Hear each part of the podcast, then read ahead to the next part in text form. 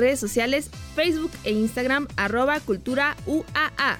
Acompáñanos, no faltes. En este momento, las 9 en punto. Las opiniones vertidas en el siguiente programa son responsabilidad de quien las emite y no representan necesariamente el punto de vista de la Universidad Autónoma de Aguascalientes. Prospectiva 94.5 Un espacio para analizar el entorno político, social y económico de la mano de los profesionales. Prospectiva 94.5. Comenzamos.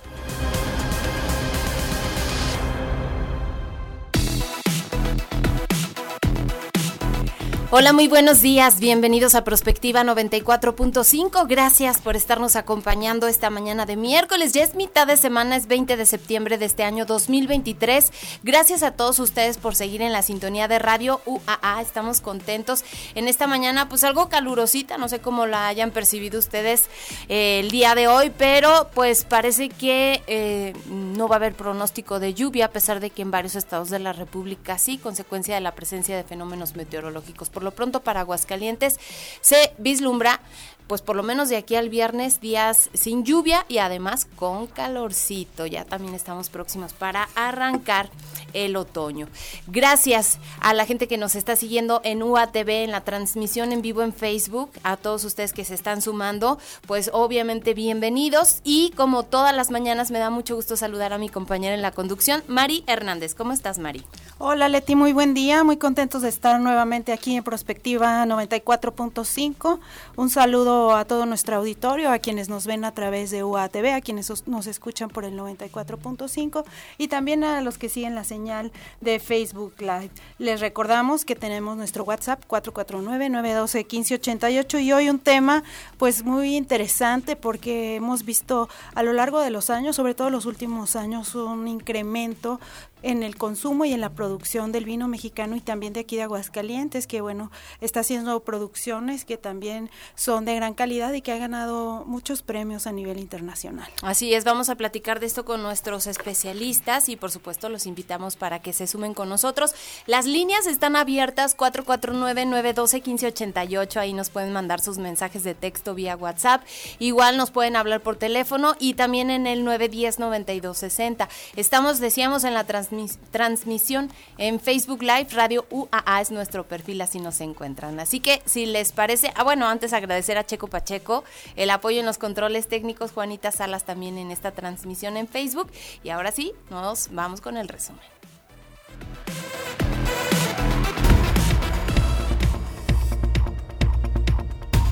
Esta información eh, tiene que ver con la cantidad de personas que están tomando esta ruta de las que ya nos platicaban nuestros especialistas aquí mismo en Prospectiva.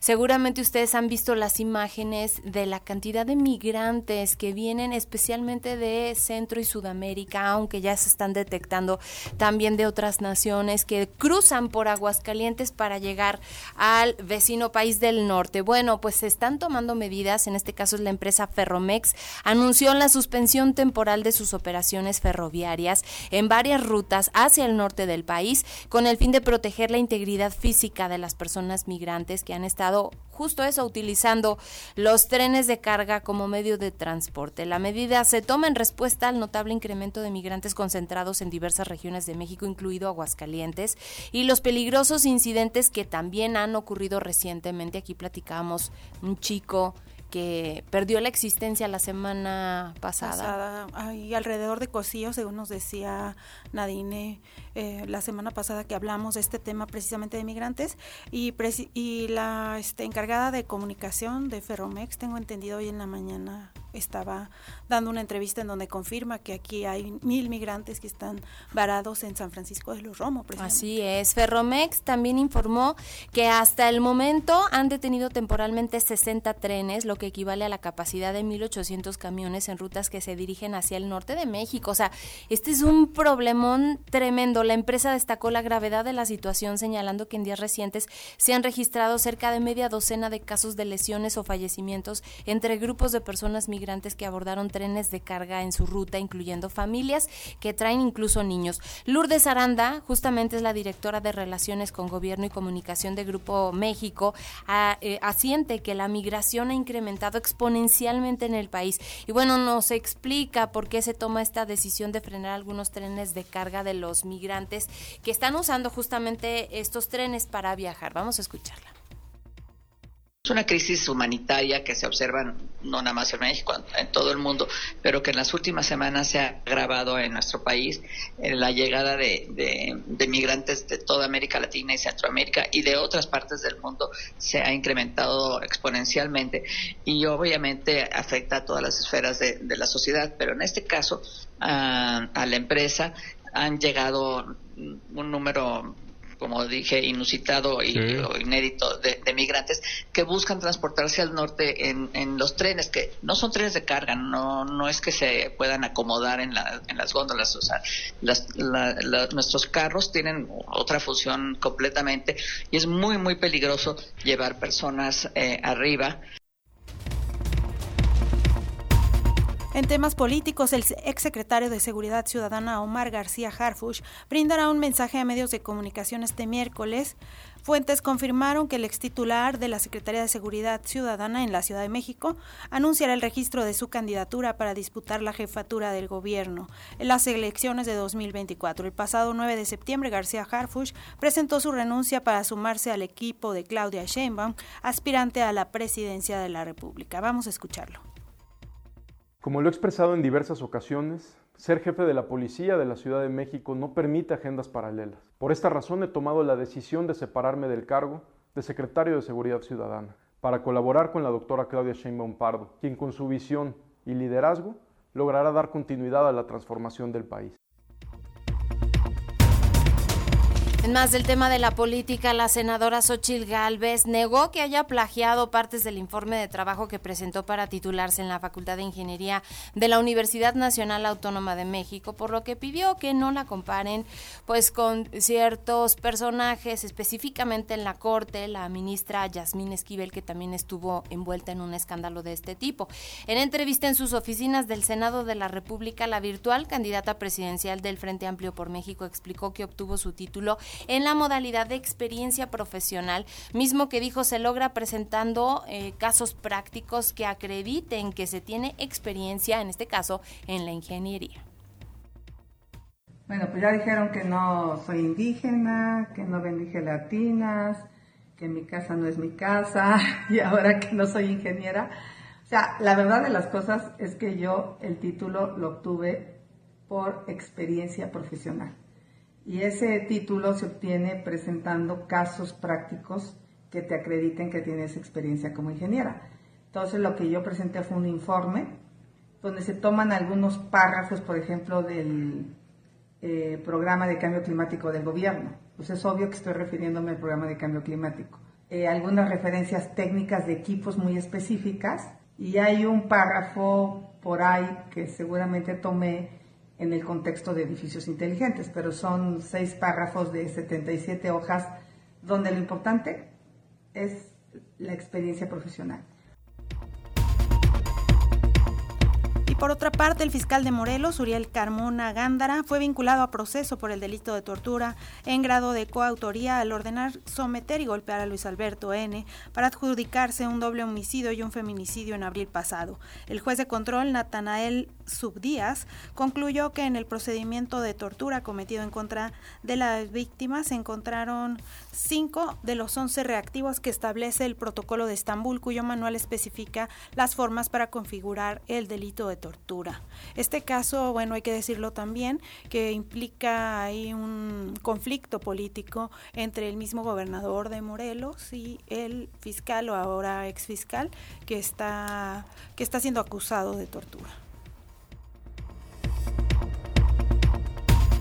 Y el presidente Andrés Manuel López Obrador confirmó su intención, esto lo hizo en la mañanera hace unos momentos, de acudir a Badiraguato, allá en Sinaloa, para inaugurar una carretera. Esto pues tras la extradición de Ovidio Guzmán, el ratón, a Estados Unidos. Por cierto, y al cuestionarle sobre el reclamo que ayer hizo la defensa de Ovidio Guzmán, pues ahora sigue acusando que su extradición estuviera fuera de los cauces legales, el presidente responde que el proceso fue totalmente conforme a la norma.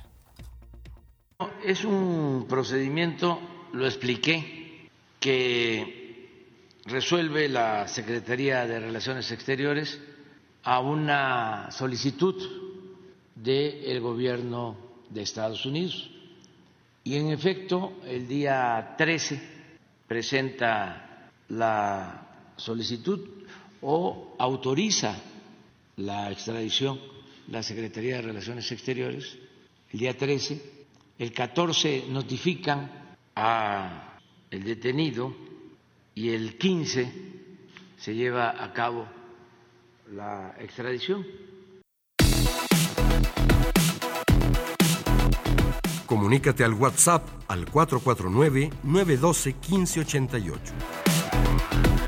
Búscanos en Facebook como Radio UAA o en Instagram Radio UAA 94.5 FM.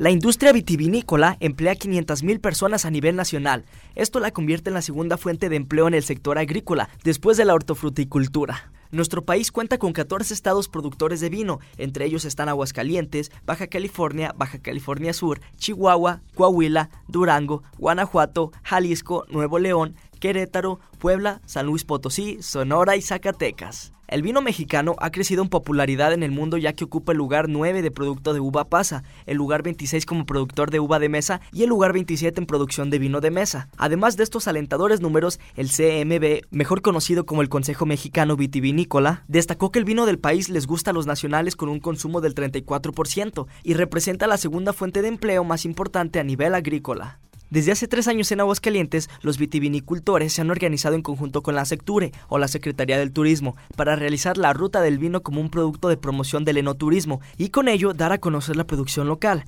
conciertos, catas, maridajes y recorridos por los viñedos de la entidad que han caracterizado este evento que durante el 2023 se denominó Vive las Vendimias 2023 de la Ruta del Vino. Este festejo se llevó a cabo del 24 de agosto al 17 de septiembre en 24 viñedos, bodegas y casas vinícolas. El crecimiento de la viticultura en Aguascalientes es un testimonio del potencial de esta región para la producción de vinos de calidad. A medida que más productores locales invierten en viñedos y bodegas y se desarrolla una mayor experiencia en la producción, es probable que esta industria siga floreciendo y contribuyendo al crecimiento económico de la región. Además, la creciente apreciación por los vinos de Aguascalientes, tanto a nivel nacional como internacional, respalda la sostenibilidad de esta tendencia de crecimiento en la viticultura local. De esto y más temas hablaremos hoy en Prospectiva 94.5.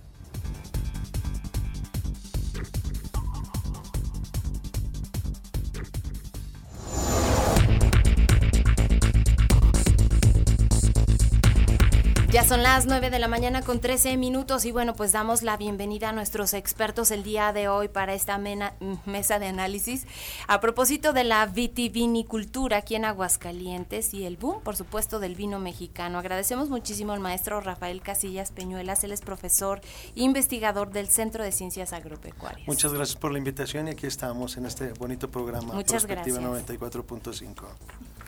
Muchas gracias y también damos la bienvenida a la licenciada, a la licenciada Adriana Aguirre Ramírez de la Asociación Somos Vida Aguascalientes. Bienvenida. Muchas gracias, es un gusto estar aquí con ustedes, nada más aquí somos ingenieros, ¿verdad, Rafa? Así es, sí, por favor, ingenieros agroindustriales. de los agroindustriales. Gracias por estar aquí con nosotros. Y bueno, pues parte del contexto que da la cápsula, pero también información que incluso ya se publica a nivel nacional e internacional.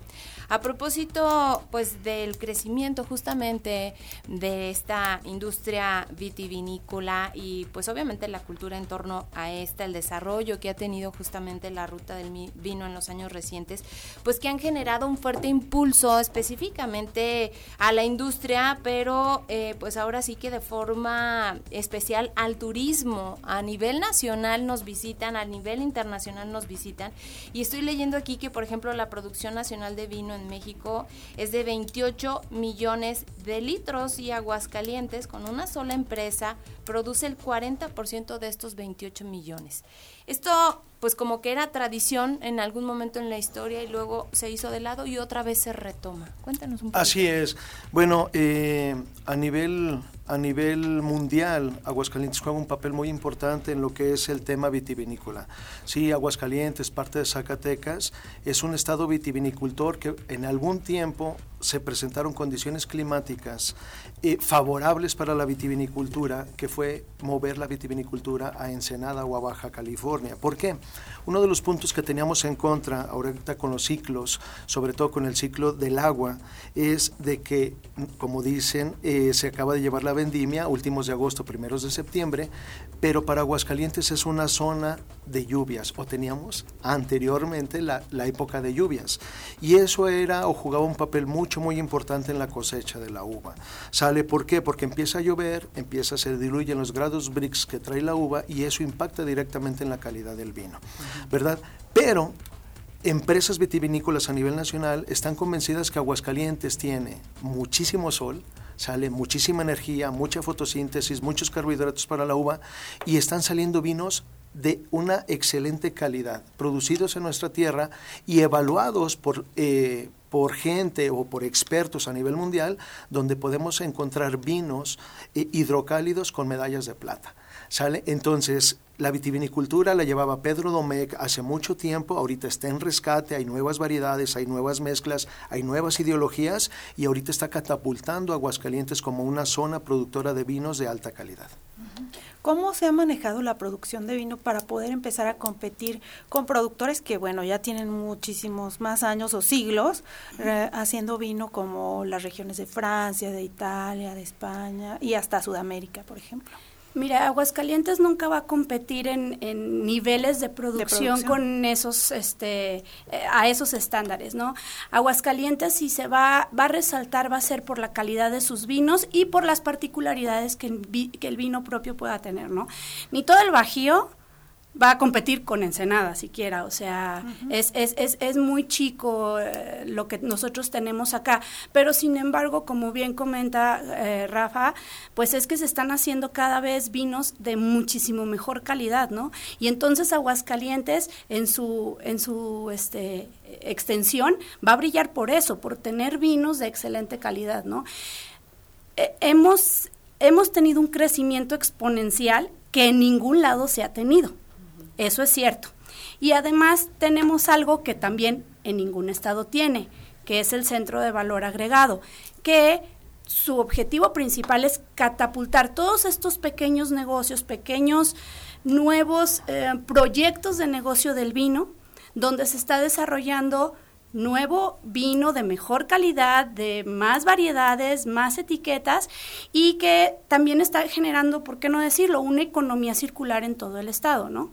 Entonces, ese proyecto que se tiene, que fue este, iniciativa de Ricardo Álvarez de, de desarrollar el Centro de Valor Agregado, es algo que nos envidian todos los estados, incluso los más grandes. Entonces, sí creo que es algo que debe pues que debe resaltarse, ¿no? De, de, aquí del estado de Aguascalientes. Dice la información eh, en, a nivel nacional que, por ejemplo, Aguascalientes tiene 1.300 hectáreas de viñedos, de las cuales 205 se destinan justamente a la producción del vino. ¿Y es parte de estos esfuerzos que se están haciendo? Así es. Eh, como dice Adri, eh, está, bueno, gracias a la administración pasada que se ejerció y se le dio un recurso mucho, muy interesante para poner ese centro de valor agregado con el objetivo de buscar y apoyar a los vitivinicultores o a los hijos de los vitivinicultores para sacar nuevas líneas, nuevas marcas. Eh, anteriormente, elaborar, o decían los enólogos, los sommeliers de, de alto reconocimiento, decían, un vino es de una variedad de uvas sale una Riesling, una Pinot Noir. Entonces, no podemos hacer mezclas. Y entonces de repente aquí se empezó a buscar esa tendencia de mezclar una, un, una chirá, un merlot con una cabernet, ¿sí? unas mezclas y empezaron a salir sabores muy interesantes para los paladares más exigentes. Como dice Adri, no podemos eh, estar al, al, mismo nivel de países europeos, pero lo que sí que Aguascalientes, a ser un estado muy pequeño, produce vinos con una calidad excepcional. Muestra de ello ¿sí? es de que una empresa grande a nivel Europa, que es la empresa Frajanet, ¿sí? ella se asienta en Querétaro, pero el principal estado que suministra uva para sus vinos es Aguascalientes. Y es bien interesante, ¿por qué? Porque remontémonos a este año. Este año, tristemente, para los ganaderos o para los agricultores ha sido un año muy seco, pero para los vitivinicultores ha sido un año fabuloso, porque van a salir vinos. Esta cosecha 2023 va a impactar mucho porque hubo mucho sol. A, ver, ahí sí explícanos, porque el tema de que se haya ido la industria fue el agua y ahora nos estás explicando que el sol ha permitido que los cultivos, pero ¿cómo le hacen con el agua? Porque han sido años no muy buenos, por ejemplo. Normalmente todo todas las extensiones, todas esas, ese mundo de hectáreas que tú comentas, normalmente vienen tecnificadas, ¿sí? Y tienen una tecnología de última, de punta, ¿sí? Donde manda el satélite, te dice, aquí falta regar, falta irrigación, hay cierta humedad, y entonces ya estás con nuevas tecnologías produciendo vinos de alta calidad, para que el bulbo siempre se mantenga húmedo en el sistema radicular de la planta, ¿sí? Que necesitamos, los enólogos están al pendiente de enfermedades, de podas, de riegos, de fertilización, y y eso ha marcado la diferencia entre los vinos hidrocálidos con respecto a los vinos de otra parte del mundo. También lo que hay que reconocer es que antes no había, por ejemplo, tantos enólogos o muchos profesionistas que pudieran darnos esta pues ayudar ¿no? a, a, los viticultores sobre todo a que pudieran generar estas calidades de vino. Así es, bueno, y también años atrás, bueno, sabemos que también esta parte del subsidio, digo, éramos productores de brandy, ¿no? y, y, aquí también lo que vino a, a al deceso de, de, todo este boom fue el subsidio del azúcar, de, ¿no? Que, que, que se que se liberó y pues le salía muchísimo más económico hacer brandy con azúcar que hacerlo con uva, ¿no? Entonces, son varios factores, este, claro, los climáticos, la nueva tecnificación, las nuevas, este, experiencias que tienen ya las, las, los, los asesores, este, los agrónomos, los viticultores, los enólogos, pero también se debió a esto. Ahora, estamos teniendo muchísimo más, muchísimo más acceso a la tecnología. Este, la verdad es que el gobierno tanto de la administración pasada como de este ha apoyado la parte de la vitivinicultura muy favorablemente y esto nos ha servido otra vez para pues dar un brinquito un poquito, un poquito más alto. Y si bien, como lo comenta Rafa, para los eh, productores de vino, pues ha sido un, ah, un año pues muy bueno, para los de uva de mesa no, porque la uva de mesa sí requiere mucha agua, me explico, y no la hemos tenido. Entonces, no para todos es bueno. Las 1.300 hectáreas que tú mencionas, en su mayoría son uva de mesa. Y, y, esa uva de mesa requiere también mucha agua, ¿no? Entonces fue un, un, un, sector chiquito el que se vio beneficiado, sin embargo, bueno, es un sector que da valor agregado, que, que involucra no nada más la parte productiva del campo, sino todo, este, toda la parte del proceso donde también se beneficia este, otra, gran otra gran parte de, de, la cadena productiva de, del vino, ¿no? En, hablando particularmente del vino, ¿no? Y bueno, vemos que las autoridades justamente en el estado están como muy interesadas en impulsar eh, pues actividades, pero también brindando apoyos a quienes se dedican justamente a la producción de vino aquí en Aguascalientes, sobre todo en las últimas dos administraciones, como dice Adriana, y pues esto también ha permitido pues este crecimiento exponencial de quienes se dedican a esto, ¿no, Rafa? Totalmente, y mira, bueno, eh, ya hay antecedentes y antecedentes muy interesantes. En Senada, gracias a la cercanía de la frontera con Estados Unidos, a la mayor parte de la gente que se jubila, las características de pesca y medioambientales que permite, ella hace un recorrido y dice, vamos a conocer los principales viñedos, las principales empresas, y se han asentado empresas mucho, muy interesantes. ¿sí? Y entonces, a raíz de eso, a ti te dan una copa, te cobran una cantidad y entonces vas, conoces la empresa, disfrutas de los vinos, que muchas veces no tienen un acceso en otros lados, sale, y junto con ello también entra la industria restaurantera. Entonces, a eso también se le conoce ya como los maridajes, donde ciertos cocineros, estrellas Michelin, hacen ese maridaje con ese vino y entonces vas creciendo y entonces la industria es una bola de nieve que va creciendo cada vez más, ¿no?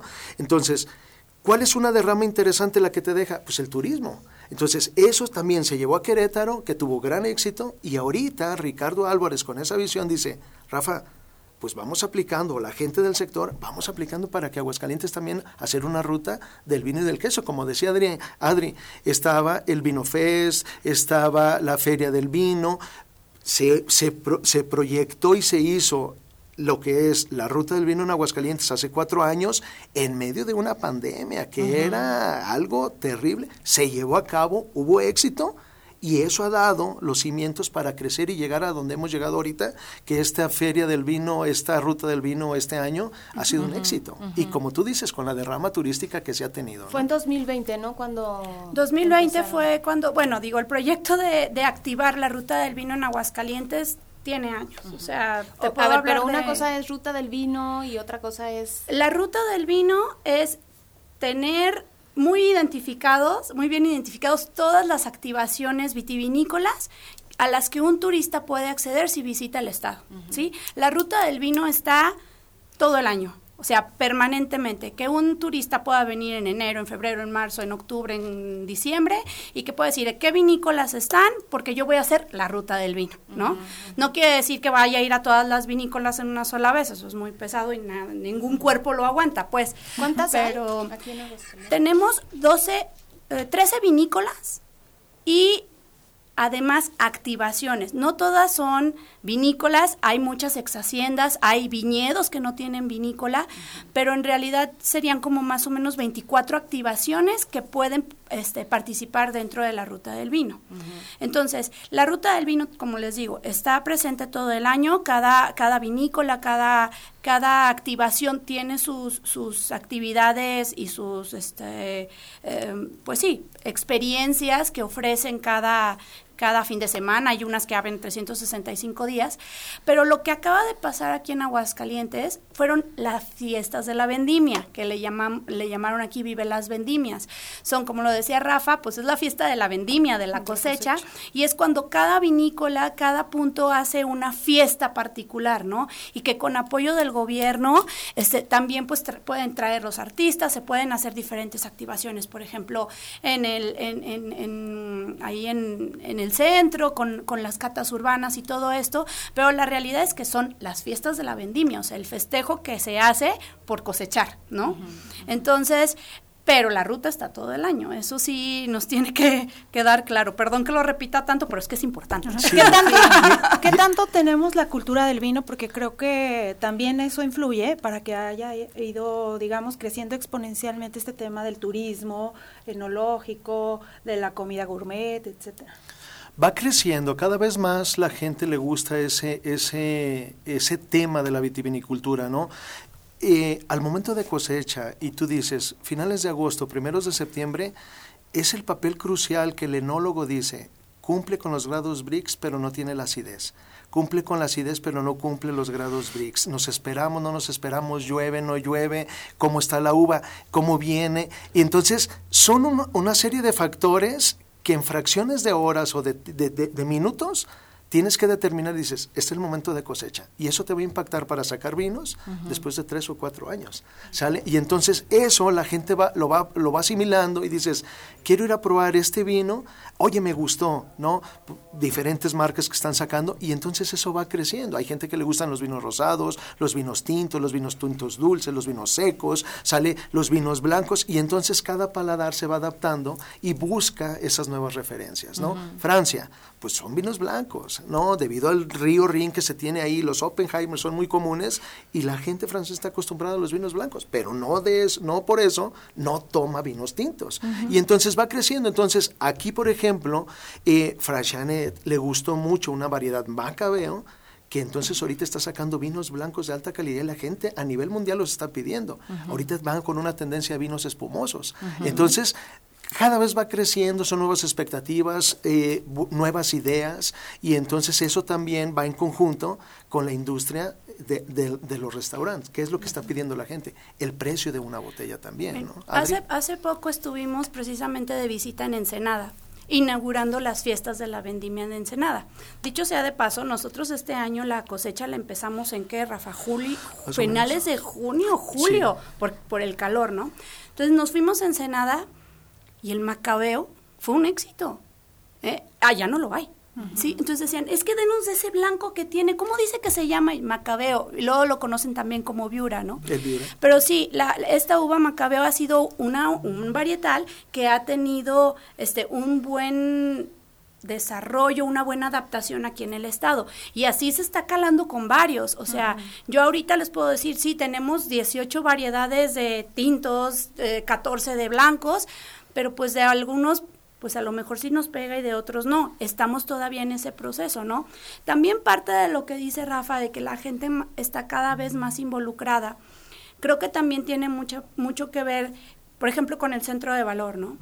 El centro de valor, la realidad es que es una maquila, sin embargo es una maquila donde nosotros dejamos que el productor venga y participe del proceso de, de elaboración del vino. ¿Qué quiere decir? Quiero hacer un vino, Ah, ok. ¿Ya sabes de cuál? Pues sí, mire, es que a mí me gustan así, así, asado. Ah, bueno, mire, vamos con este productor que tiene este tipo de uva para que lo conozca. Lo llevas al campo, conoce al productor, negocia la uva. O sea, es que hay que formarlos desde esa parte, ¿no? Va, visita el campo, está en constante este cuidado de a ver cómo va su uva, la que le va a comprar al productor. Bueno, ahí ya está teniendo la interacción en el campo, ¿no?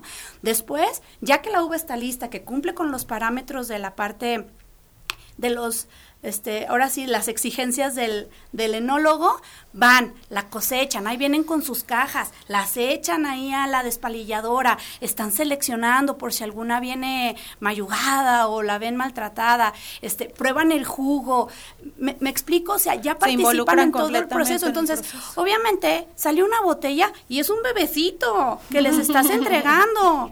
Y se emocionan muchísimo y van y, ay, es que viene mi familia a visitarme de Veracruz, miren, hice este vino y les platican toda la experiencia, ¿no? Claro. Es importante darse cuenta que aquí lo que vende el vino es la experiencia, ¿sí? Claro. Puedes tú tomarte el vino más X del mundo, pero si te lo dieron acompañado de un anillo, para ti va a ser el mejor vino del mundo y lo vas a platicar y la gente va a venir a probarlo. Claro. ¿Sí? Entonces, todas estas experiencias que se están generando alrededor del vino de Aguascalientes, creo que también son una parte importante de, de, la promoción al consumo, ¿no? Es cierto. Del vino de Aguascalientes. Son las 9 de la mañana con 32 minutos, tenemos que hacer una pausa, los invitamos para que participen en el 449-912-1588 y en el 910-9260. Vamos a este corte, regresamos rapidísimo. Prospectiva 94.5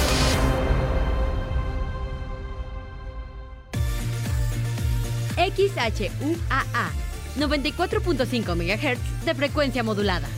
Estudios y oficinas en el edificio 14 de Ciudad Universitaria, Aguascalientes, México. Radio UAA, proyección de la voz universitaria. Un medio ambiente sano es un derecho. Necesitamos áreas verdes y servicios de limpia iguales para todas y todos. El acceso al agua potable tiene que ser equitativo, sin distinciones. Eso es lo justo. En el Partido Verde trabajamos a favor de la justicia ambiental. Por eso hemos propuesto y logrado el 90% de las leyes ambientales y de protección a los animales de nuestro país. Y seguiremos trabajando por el derecho a un medio ambiente sano. Porque el futuro de la 4T debe de ser verde. Partido Verde. Te invitamos a ser parte del Festival Internacional Cervantino. Edición 51 un lugar donde el arte se convierte en puente para conectar corazones, mentes y culturas. Estados Unidos de América y Sonora son nuestros invitados de honor. Te esperamos en Guanajuato con los brazos abiertos. Del 13 al 29 de octubre.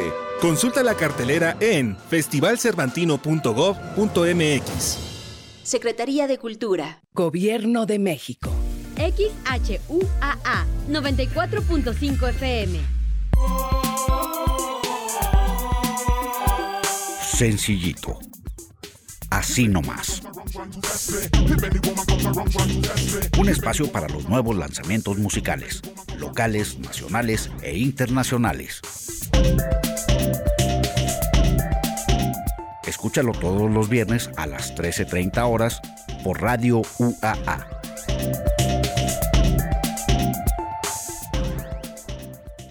En Radio UAA, las 9 con 34 minutos. Prospectiva 94.5.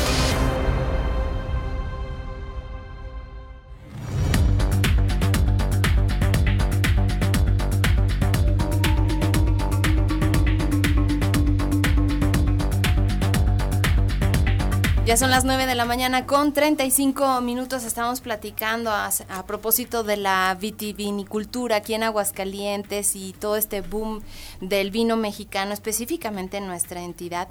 Y nos platicabas, Adriana, eh, pues antes de la pausa, todo lo que implica eh, la experiencia que brindan las casas o las activaciones que se hacen aquí en Aguascalientes a la gente que es de aquí del estado, que nos visita de otras entidades o de otras partes del mundo. Pero para quienes a lo mejor no tenemos una idea de qué es lo que pasa cuando tú vas en esta ruta del vino, qué, qué, qué experiencia es la que se vive, porque escuchamos de pronto mensajes como, pues es que me tocó, eh, perdón la ignorancia, pero con los pies apachurrar la uva, o sea, ¿cómo esto este proceso para quienes no, no, no sabemos cómo se da esto?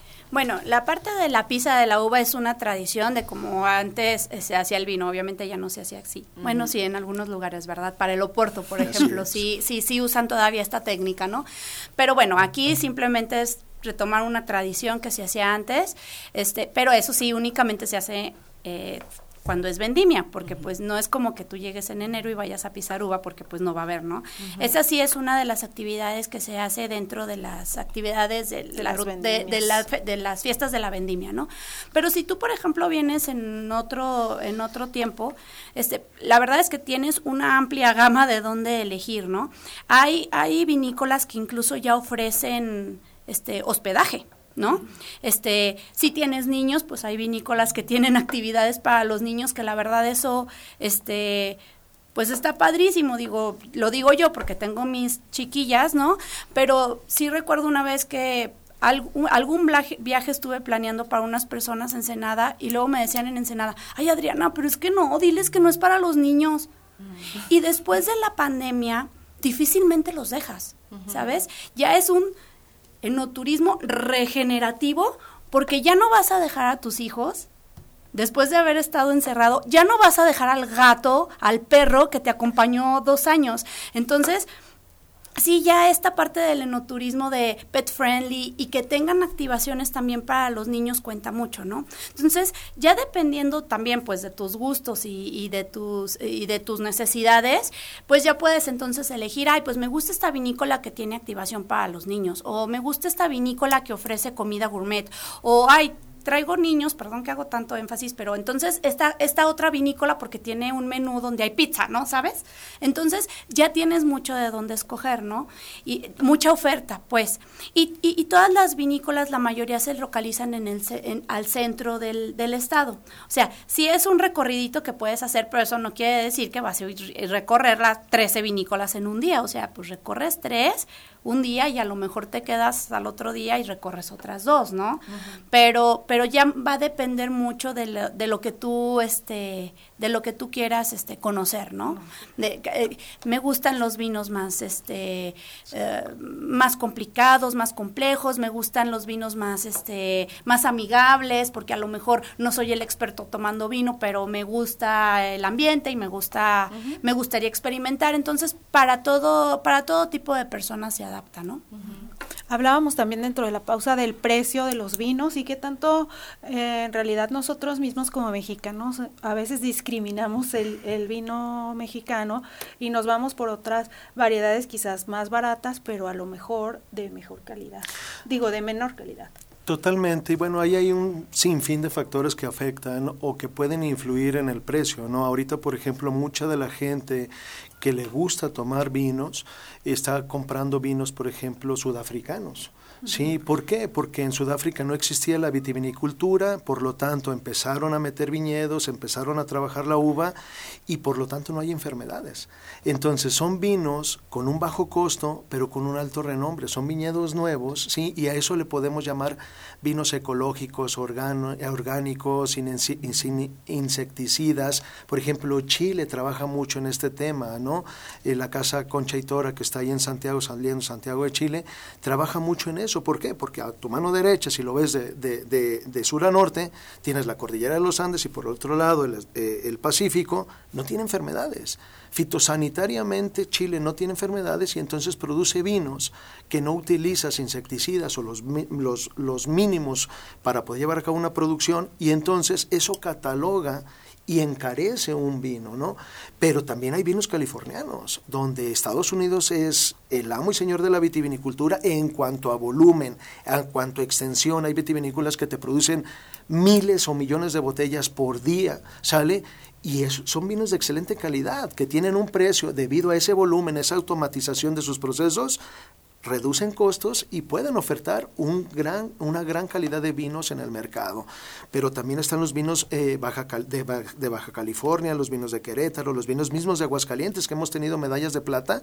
Y bueno, eso les da un estándar, ¿no? En, en el tema de la vitivinicultura hay expertos donde tú mandas evaluar tus vinos y te dicen, Parker me lo evaluó con 92, 94, 96 puntos y eso te da un, un escalafón más alto para catalogar o, o, catapultar tu vino a un mejor precio. Y entonces, ¿de quién dependes? También si tú vas a un restaurante, pues dependes del sommelier, dependes de la persona que esté encargada porque te van a decir, ¿qué vino me recomienda? Estoy en Aguascalientes. Claro. Entonces, dependen de muchos factores, pero lo que Hasta sí... de la mercadotecnia. Efectivamente. Hay, hay vinos que los compras por la etiqueta, ¿sale? Entonces, hay una etiqueta bonita, la llama la atención y dices, lo compro por esto, por colores vivos, sí, este, o, o colores muy sobrios, o etiquetas muy tranquilas, y entonces dices, a ver, tráigame ese vino para probarlo. Claro. Y es que todo eso, es que es son tantos factores tan importantes. Mira, llegan ahí al centro de valor y a mí me gusta un vino y, a ver, y lo, quiero comercializar. Y si, ¿a quién se lo quieres vender? No, pues yo quiero un público más, este, pues más joven, más jovial, más, este, pues de chicos, ahora que les está gustando más, ah, ok. ¿Y cómo va a ser tu etiqueta? Oh, pues me gustaría ponerle un chateau así, de, pues no te la van a comprar. ¿Sabes? ¿Sí? Entonces, este, a lo mejor te la compran porque tú los convences, pero no vas a estar siempre tú detrás de tu botella. Si tu botella se va a una tienda, pues no te la van a comprar. Si no le entienden, ¿sí? Entonces, la etiqueta también es una parte súper importante del desarrollo de un vino, ¿sí? Nosotros en el centro de valor los acompañamos incluso hasta en esa parte, ¿no? O sea, a que consigan sus botellas, a que consigan sus corchos, a que diseñen su etiqueta y que también la parte del diseño de su vino vaya en concordancia a lo que quieren, al, mercado al que se lo quieren ofrecer, ¿sí? ¿Qué pasa este, con los vinos eh, baja, de, pues sí, de Baja California? Pues están enfocados pues también a un público más... No, menos, no tan exigente. No tan exigente, o, o estábamos ahí en Ensenada y decían, no, es que nosotros tenemos nuestro estilo agrochic. ¿Cómo agro? Sí, o sea, la verdad es que les importa poco si andan de chanclas, si andan de shorts, si andan... Son súper relajados. Y andan tomándose su vino, o sea, entonces, sí hay que no perder también esa parte de, de la importancia de la comercialización, ¿no? Que también es parte fundamental de la, de la venta de, de los vinos, ¿no? Ahorita que estás mencionando eh, esta parte, bueno, primero que quede claro, en Aguascalientes decía se produce vino tinto y blanco solamente. Blanco, tinto, rosado, espumoso, y naranja. Okay. Ya tenemos desde el año pasado dos etiquetas de naranja, yo creo que este año van a salir otras dos o tres. ¿Y ¿Cómo es el vino naranja? El vino naranja sí entra eh, dentro de la clasificación de los vinos, simplemente que es un vino que se hace con una uva, con uva blanca, pero como un vino tinto. ¿Sí? El vino, el, el, vino blanco no fermenta con la cáscara, ¿sí? El vino tinto sí. El vino naranja es con uva blanca y fermenta junto con la cáscara. Y ahorita que mencionas de la cadena de comercialización, o sea, mm, el vino que se hace en Aguascalientes se consume en Aguascalientes y en qué otras partes? Hay ya muchos eh, productores que sí se salen de su burbujita y ya están intentando salir de manera eh, regional y este nacional. Es complicado ahorita todavía la parte de la exportación porque requiere un trámite, requiere una certificación que no todos pueden tener. ¿Sí? Aquí pues la tiene Hacienda de Letras, la tiene Valle Redondo y me parece que Santa Elena. Es complicado, pero sin embargo sí hemos tenido este pues sí, insistencia de algunos países donde pues no hay de querer exportar el vino. Desgraciadamente sí es sí es complicado porque sí te piden certificaciones muy particulares que vienen desde campo y, y volumen. ¿Sí? Entonces, ahorita nosotros estamos todavía en la incubadora haciendo muy buenos vinos, pero a lo mejor dos mil botellas, tres mil botellas de esos vinos muy particulares, ¿no? En Aguascalientes tenemos 48 proyectos de negocio diferentes, no todos son vinícolas. Hay unos que son viñedos, hay unos que son vinícolas completas y la gran mayoría son los que son lo que llamamos vinos de negociante, que no tienen ni viñedo ni vinícola. ¿Sí? Entonces, la mayoría de estos proyectos más chiquitos, pues son producciones muy chiquitas. Y si te piden exportar, te piden un contenedor. Pues, ¿quién va a hacer eso? Pues, Cuatro Soles, Valle Redondo, este, Hacienda de Letras, que son producciones, pues, ya enormes, ¿no? Entonces, vamos arrancando, vamos bien, vamos, como decíamos, creando vinos de mejor calidad, con tendencias nuevas, con varietales nuevos. Como dice Rafa, es muchísimo más complicado hacer un vino, eh, un blend, que un monovarietal. Claro. ¿No? Entonces, este, yo creo que, que, vamos avanzando en, en, materia de desarrollo de buenos vinos, sin embargo, pues todavía nos falta, ¿no? Y en el tema agrícola y de inocuidad, ahí como, ahí como estamos. Mm, es un tema complicado, se está trabajando en ello. Como, como decía Adri, hay muchísimos eh, requisitos que tienes que cumplir desde campo. Ahorita, por ejemplo, hay un viñedo, se los recomiendo mucho, está Viñedos de la Parra con Oscar.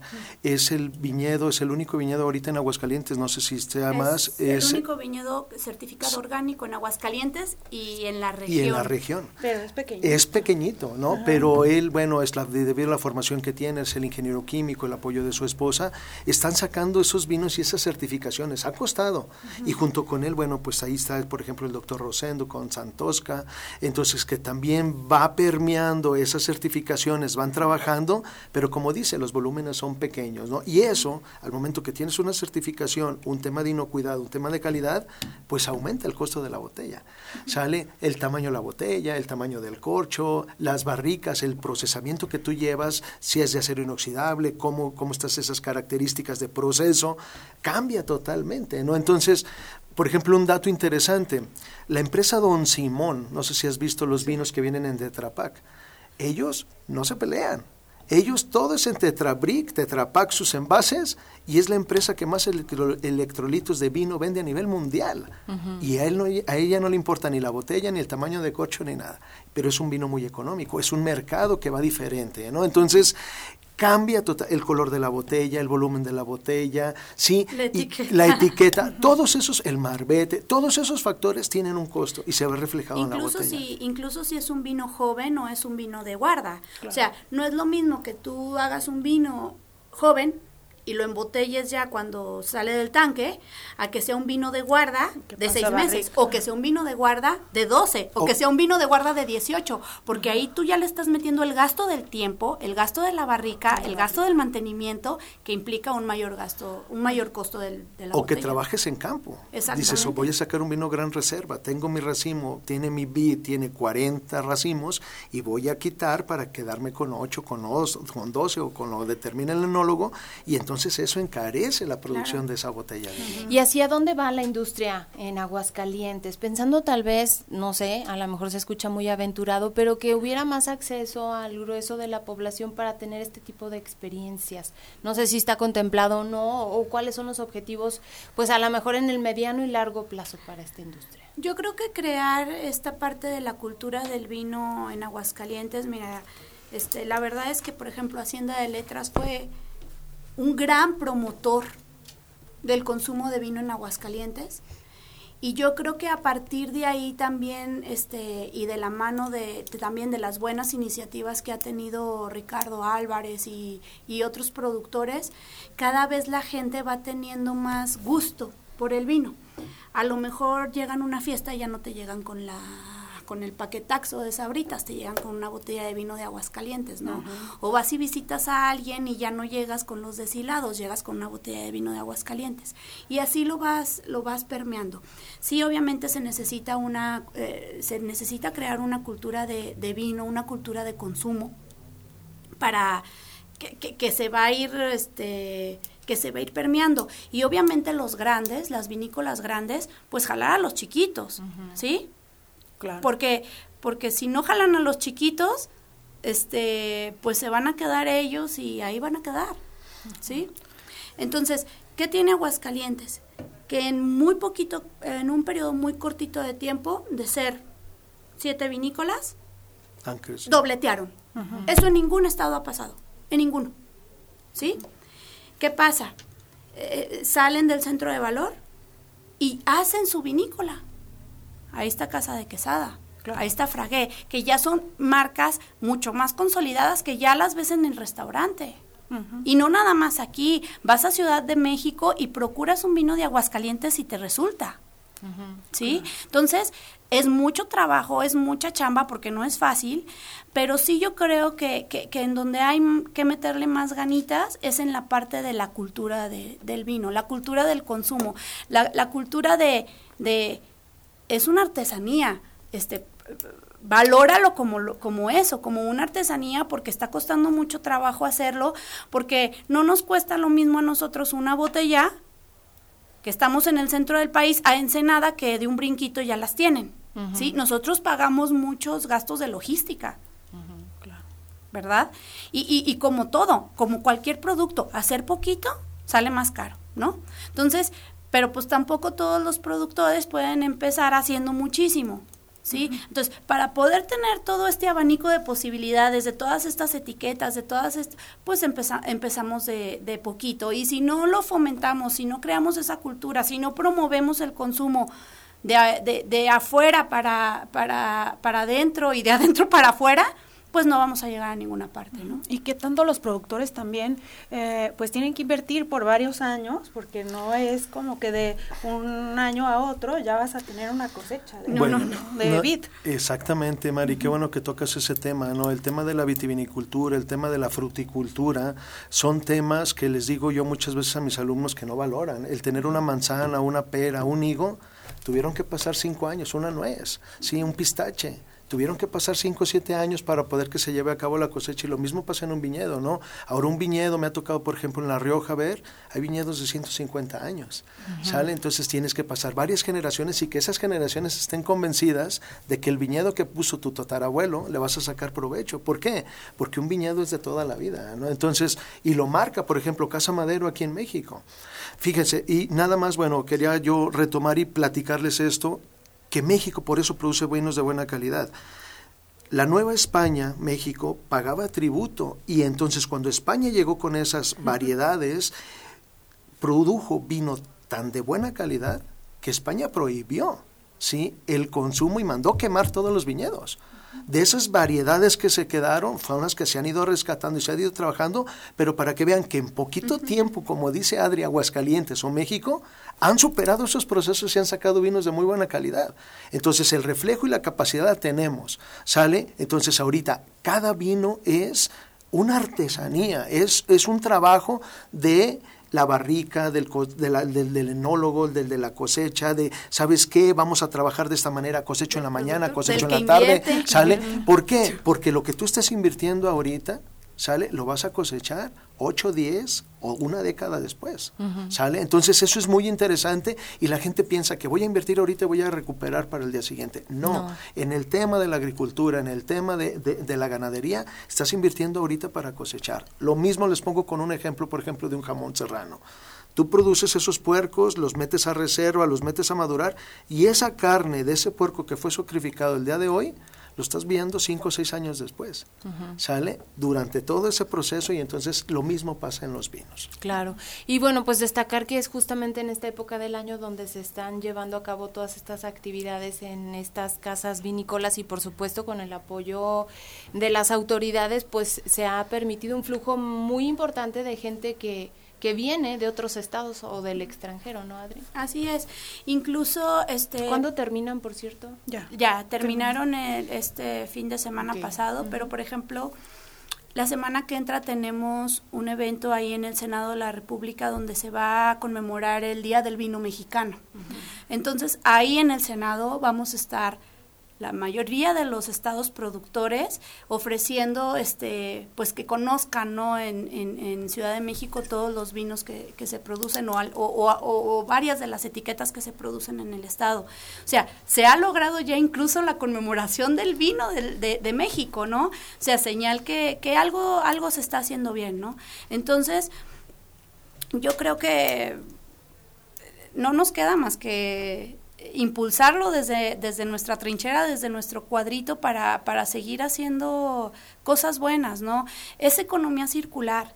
Sí, se benefician todos, se benefician proveedores de insumos, se benefician productores del campo, se benefician los que hacen el, el, vino, o sea, el cuesta trabajo, pero, pero hay mucho, lo que decía Rafa, la industria restaurantera, ¿sí?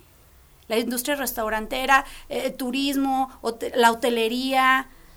Y es que también echemos un clavadito más o menos en lo del Estado. Y como dice la industria restaurantera, como dice Adri, ¿no? Eh, ahorita muchos restaurantes están trabajando con productos oriundos de aquí, ¿no? Nosotros somos exportadores de espárragos y muchas veces no nos damos ni cuenta.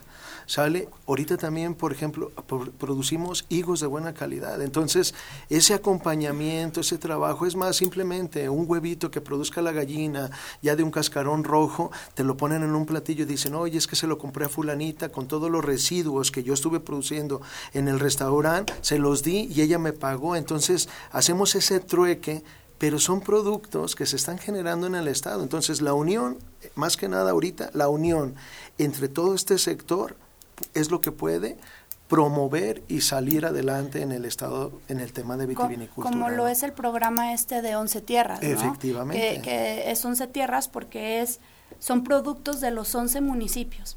Y este proyecto se encarga de colectar todos esos productos de los municipios, pagando un buen precio al, al, productor primario y promoviendo el uso de todos esos productos en la industria restaurantera, en las casas de, de, las familias de Aguascalientes, ¿no? Van, recolectan todos estos productos del Estado y se pone un carrito afuera de una escuela y ahí vas y haces tu supercito de, lo, lo, que se puede producir aquí en el estado, ¿no? O sea, son parte de las iniciativas que se tienen y que pues bueno, promueven a la vez el, Totalmente, y como decía Mari, y también otro punto bien importante que mueve la economía, sobre todo la economía rural. ¿Por qué? Porque lamentablemente, hasta ahorita, en estos momentos, la vitivinicultura necesita muchísima mano de obra. ¿Sale? Muchas veces sí, efectivamente es muy mal pagada a comparación, por ejemplo, de la industria automotriz. ¿Por qué? Porque ahí tienes que estar, llueve, truene, relampaguee, tienes que estar podando, cosechando y tienes que estar... Y muchas veces se está adoleciendo de esa mano de obra, ¿no? Platicando con, con Ricardo, por ejemplo, en el, en el vecino estado de, de Jalisco, Ahorita se quedaron grandes extensiones de terreno por cosechar berries por falta de mano de obra. Y la planta dice, cosechas hoy y hoy se tiene que cosechar. No tienes gente para cosechar. Entonces, mueve, muévele la economía, sí, y entonces es algo mucho, muy interesante. Claro, pues lamentablemente se nos acabó el tiempo, pero me haces pensar a propósito, Rafa, de lo que hacemos los mexicanos con la gente que hace artesanías. Estamos regateando estos productos cuando en el extranjero les dan un valor, pues incluso mayor, ¿no? Y y, pasa lo mismo con esta industria. Entonces, pues decías tú, Adriana, mm, es como un bebecito, ¿no? Que sale y pues le eché tantas ganas y tanto trabajo y pues todo lo que incluye, ¿no? Eh, ahora sí que toda esta industria. Les agradecemos muchísimo esta participación. Gracias, Rafa. No, pues estamos gracias. para servirles. Gracias, Adriana. gracias, a los dos. por la invitación. Y pues nosotros nos despedimos. El día de mañana los esperamos en punto de las 9 de la mañana, Mari. Con un tema no tan bonito, pero vamos a hablar de un tema que también es muy importante, muy interesante, que es la seguridad en carreteras. Exactamente, así que los esperamos a través de la señal de radio UAA, Televisión Universitaria, por supuesto, gracias a Checo Pacheco, a Juanita Salas, gracias a todos ustedes, Mari Hernández, Leti Medina, nos vemos el día de mañana. Prospectiva 94.5 Un espacio para analizar el entorno político, social y económico de la mano de los profesionales.